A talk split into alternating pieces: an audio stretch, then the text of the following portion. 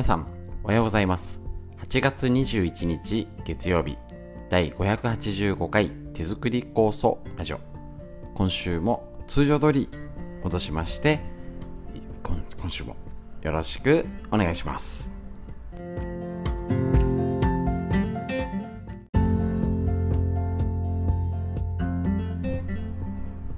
こちら手作り酵素ラジオは埼玉県本庄市にあります芦沢治療院よりお届けしております。私の、えっと、母親が手作り酵素を始めて35年以上経ちまして北海道帯広市にあります。十勝金星社川村文夫先生に長年ご指導をいただいております。ありがとうございます。でですね、えっと、治療院ということで酵素の勉強会えっとですねいろいろやらせていただいておりまして。で今はね酵素を仕込む時期ではないんですけれどもコロナ禍で始めたこのラジオ。耳から学べるということで、えー、と皆さんもね、えー、と聞きやすい、えー、と作業をしながら家事をしながら、えー、ととてもね気楽に聞けるということで大変好評いただいております。ありがとうございます。で、えっ、と、こちらですね、えっ、と、お盆期間中ちょっとね、手抜きをさせていただきまして、で、えっと、通常モード、えっと、フリーでお話しする話に脳のこと、東洋医学の知恵なんていうのをね、えっと、一緒に勉強してやっていこうと思いますのでぜひともよろしくお願いいたします。でえっとで初めての方一応手作り酵素ラジオと言いつつもあんまり酵素酵素酵素酵素酵素っていうお話ではなくて今言ったようにいろんなことを話すことで酵素をやってる方が少しでも勉強にね、えーと、プラスアルファになれたらなと思いましてお届けしております。本日も短い時間ですけれども今週もぜひともよろしくお願いします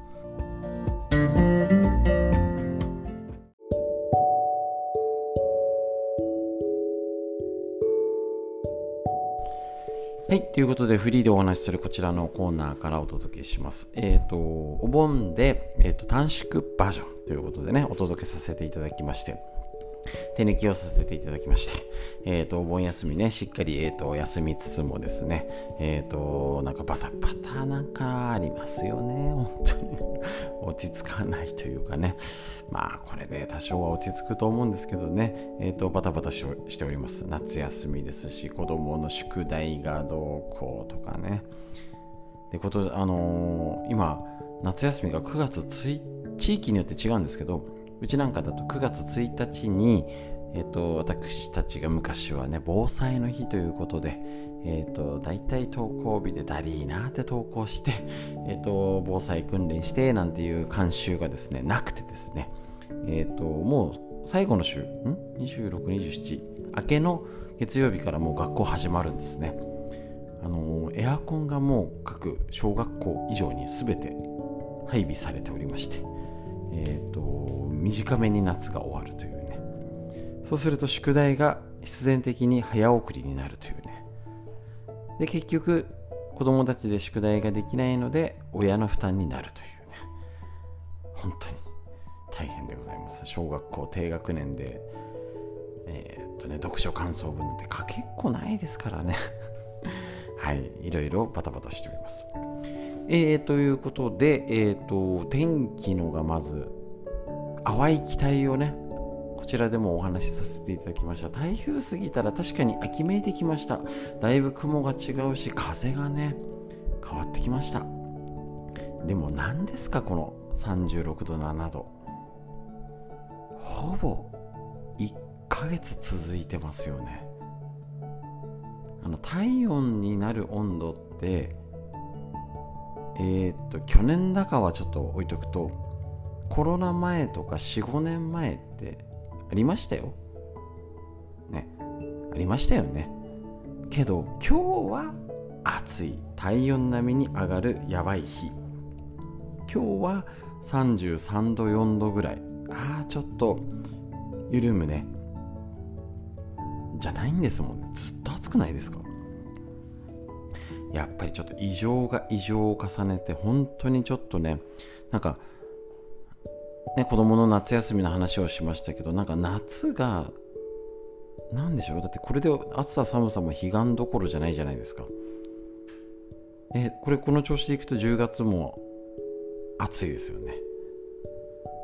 感覚で言ったらなんかもう二回りじゃなくてなんか3回りぐらい夏がするぐらいの感覚と言ったらいいんでしょうか。おかしくなっております。是非とも皆さんこの暑さほんとねもうねいろんな意味でもエアコンも使って冷たいもの飲んでなんか免疫力落ちてます。本当にねちょっといつも酵素飲んでるからとか飲み方もそうです。温め方。ちょっと本腰を入れてちょっと体の捉え方考え方を変えていかないとまずいということ。ちょっとねあえて口を酸っぱくして言わざるを得ない状況になってきております。要は普通にして普通に生活して普通に酵素を飲んでても健康を保てないという状況でございます。それに加えて、えー、とちょっとね、えー、とうちで来てる方の、えー、とお話で聞いたちょっとコロナがやっぱ一部地域で分かんないですよね。聞かないところでは聞かないし一部ではすごい出てるよって聞いております。施設だったりある地域でですね。捉え方が難しいんですけれどもただえっ、ー、とねあの前から言ってるようになんか発熱したから病院行ったら結構意外と人がいたよっていうことで気づくかもしれないっていうのは前からお話ししてたんですけどちょっとそういうことがありそうです。し、えーと、今もうコロナだからからいつからなんだかどこからもうぐちゃぐちゃな状態。えっ、ー、とだいぶ暑さで何でしょうね。夏休み？暑いせい。まあもうこれも前も話してたんですけど暑くなったからマスク外すよねっていうので。何でしょう？ちょっとお盆気づいたのはお盆です。私自身の感覚でですね。だいぶ田舎でもマスクが外れてきましたね。で生活も変わってきた感じが。ある。だいぶあの人と人と食事をとるようになってえー、と変わってきてもちろんそのあのコロナの心配もしなきゃいけません、ね、一部だとねあのあのお仕事でね問題がある方がいるんでであと体の問題がある方がいるからもうこれはねあの無視はできません。ただやっぱりやあのお盆だからやっと人と会えたとかいろんなことあると思うんですね。だからやっぱりちょっとね最低限のマナーじゃないけどあのまあ繰り返しになりますけど例えば連チャンで人と会わないとかちょっと熱があってうんうん喉がおかしいなって言っても、えーと、次にの人と会うお盆とかね続けちゃう場合ももしかしたらあったかもしれないんですけどちょっとこれからねあの時期に来てなんかね秋冬になったらまた増えたとかって言ってね自分だけならいいんですよ。別にあの言っちゃえばちょっと発熱したぐらいだったらいいんですけどあの意外や意外聞いてる限りだと意外と熱が高かったりとか症状喉の痛みが強い方も最近になってやっぱ効くんですよね。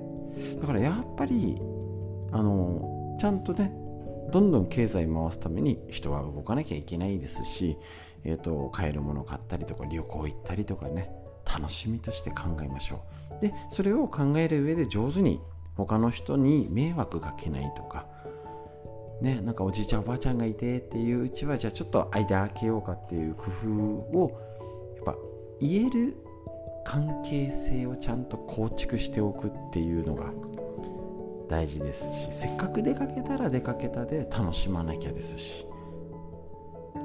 ねだからで結構ねやっぱりそういう家族の問題だったり今まで見えてなかったけどやっぱりあのお盆とかであったり息子さん娘さんなんか調子悪くない？大丈夫？みたいな。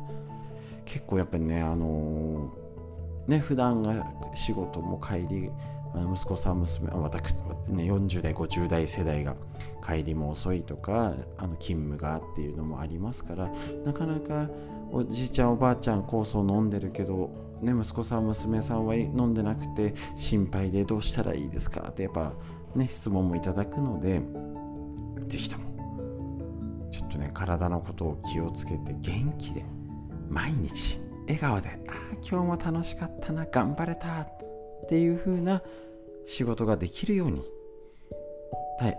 楽しい一日が過ごせるようにちょっとねちょっとき本腰入れて気合を入れていかないとまずい時代になってきたなと実感しております。是非周りの環境も情報収集しつつ楽しむことは楽しんで気をつけるべきことは気をつけて家でやれることをやっていきましょう。フリーの話以上です。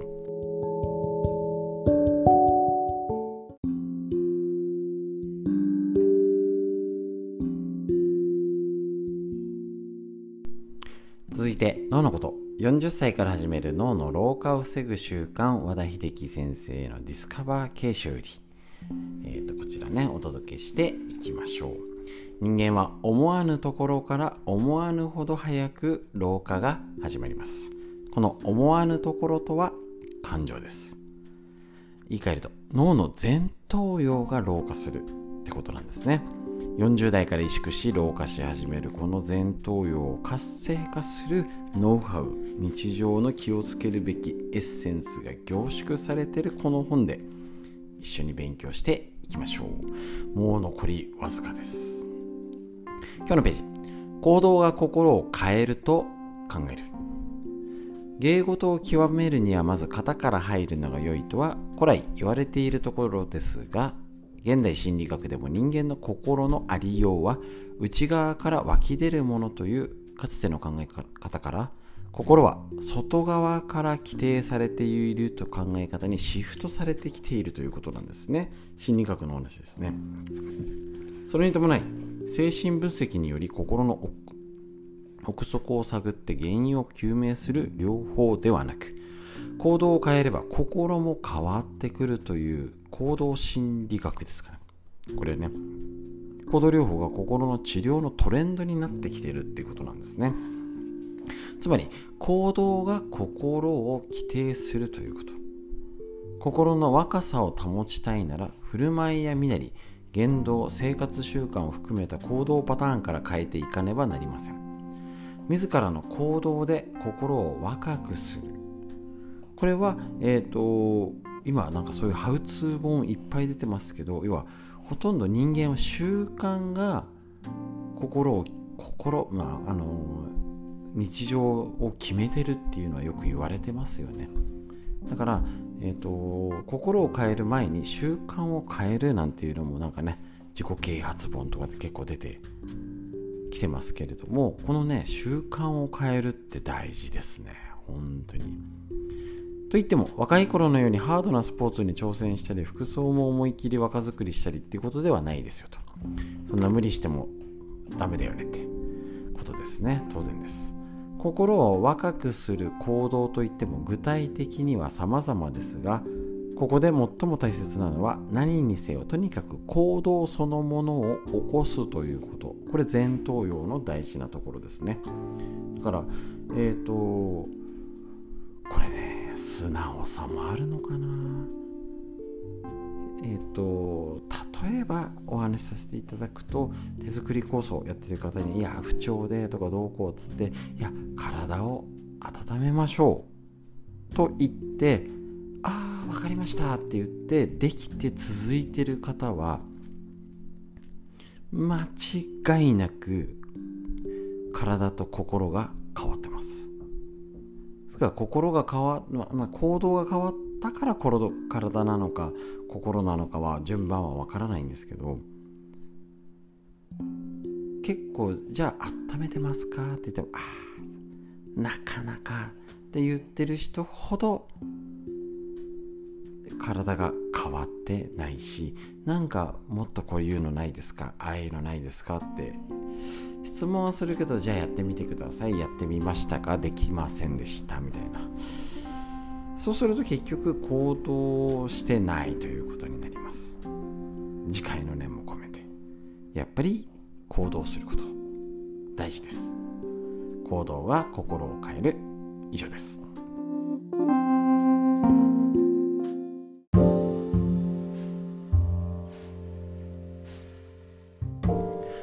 てみんな知りたい東洋医学の知恵。参考本はこちら。緑薬品漢方堂の毎日漢方。体と心をいたわる365のコツ。桜井大輔先生夏目社より。お届けしていきたいと思います。今日のページ。1日日めくりカレンダーのごとく勉強になります。8月21日のページです。利水作用のある食べ物で質を追い出しましょう。むくみにはきゅうりやスイカなど利水作用水を外に出す作用がある食べ物がおすすめです。ただ、まあ、水はけのいい体づくりってことですね。ただしこれらの食材の中には利水作用と同時に体の熱を奪うですね。ものもあります。普段から冷え気味の人常温または火を通してから食べるようにすると。言うんですけどスイカを温めて食べるはうん。ってことですね。まあ、まあ、水気がある夏のものも温めて食べると。他にも白菜アスパラガスグリーンピーストウモロコシ冬瓜セロリなどの野菜。黒豆や緑豆小豆インゲン豆など豆類。メロンもいいですし緑豆春雨ハマグリ。ハトムギなども利水作用がある食べ物です。意外なところではトウモロコシのヒゲ。なかなか食べづらいですがかんあなんかいいなんだっけな。いいって言いますよね。出てきたりしましたね。乾燥させてから軽くいってお茶にするといいですよ。めんどくさい場合はささっと洗ってスープに入れても OK です。茶色くなってるヒゲは食べれないので黄緑色の綺麗な部分だけ食べてください。ということになります。まあ要は今の時期の今のものは十分水はけがいい体のものを作ってくれるということになりますし何でもねあの意外と昔の農家の方は生食食べてないですからね。生野菜。えっ、ー、と衛生面の専門家のあのその時のテーマは生肉のがダメだよって話だったんですけどそもそも生のものってダメなんですよね。食べちゃう。本当に生肉ですね。生野菜をばっかり食べてないんですね。で生で食べれる、えっと、に似たあるものに生のものを足すやつは足せるものを薬味として薬になるとして私たちの和食に日常生活に織り交ぜてたんですね。だからただ生の野菜生の果物生のもの食べましょうではないんです。そこのところを注意しながら食事気をつけて食べていきましょう。まだまだ暑い時期です。気をつけて頑張っていきましょう。という学の知恵。以上です。